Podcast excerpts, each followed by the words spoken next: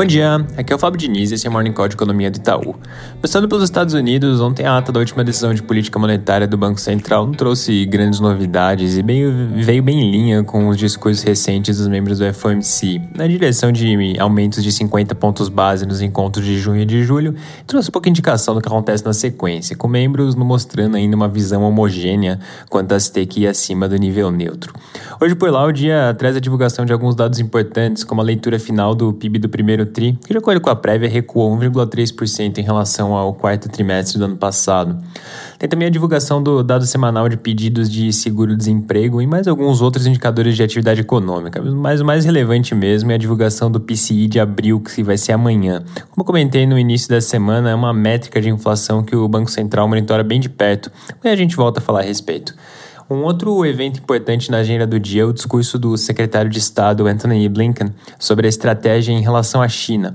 De acordo com a matéria da Bloomberg, o discurso não deve trazer nada muito novo e focar mais em analisar as políticas já existentes entre os dois países do que propriamente trazer alguma mudança de direção. Mas, em todo caso, vale ficar de olho.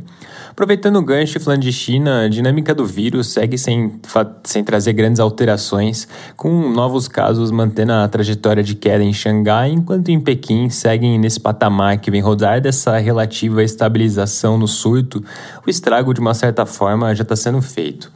Passando para o Brasil, ontem a Câmara dos Deputados aprovou o PLP 18, que estabelece um teto para o ICMS incidente sobre combustíveis e energia.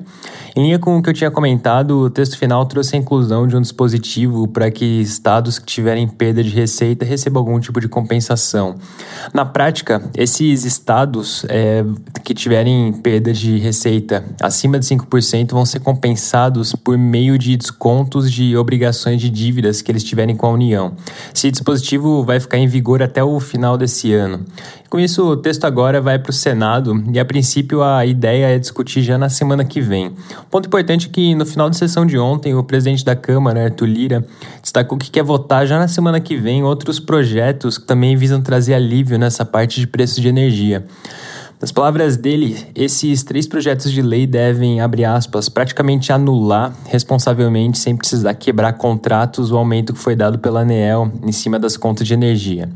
Dito isso, já fica bem claro que esse é um tema bem importante para ficar de olho na semana que vem, e dado o apoio massivo que o texto de ontem recebeu de 403 deputados, o que na prática quer dizer que só 10 foram contrário, as chances de avanço são relevantes. Ainda nessa parte de atividade legislativa, o Valor Econômico de hoje traz uma notícia mencionando que o presidente do Senado, Rodrigo Pacheco, vem tentando retomar a discussão daquela proposta de reforma do imposto de renda, que além da atualização da tabela, traz também a redução do IRPJ e a criação de um imposto sobre dividendos. De acordo com a matéria, a liderança do Senado deve ter uma conversa sobre esse tema na semana que vem e deve ter mais notícias sobre isso em breve. Fechando essa parte de notícias com uma atualização bem rápida, o Conselho de Administração da Petrobras determinou que a escolha do Caio Paes de Andrade para a presidência seja submetida ao processo de governança interna da empresa, que vai precisar tramitar pelo Comitê de Pessoas. Na prática, quer dizer que esse processo de nomeação do novo presidente vai acabar demorando mais do que se esperava no primeiro momento momento. Na parte de dados, a FGV acabou de divulgar a confiança da construção, que assim como tinha sido a do consumidor que saiu ontem, também veio em queda. A da construção caiu 1,4 agora no mês de maio, chegando a 96,3. Lembrando que a GV divulga as demais sondagens ao longo da semana.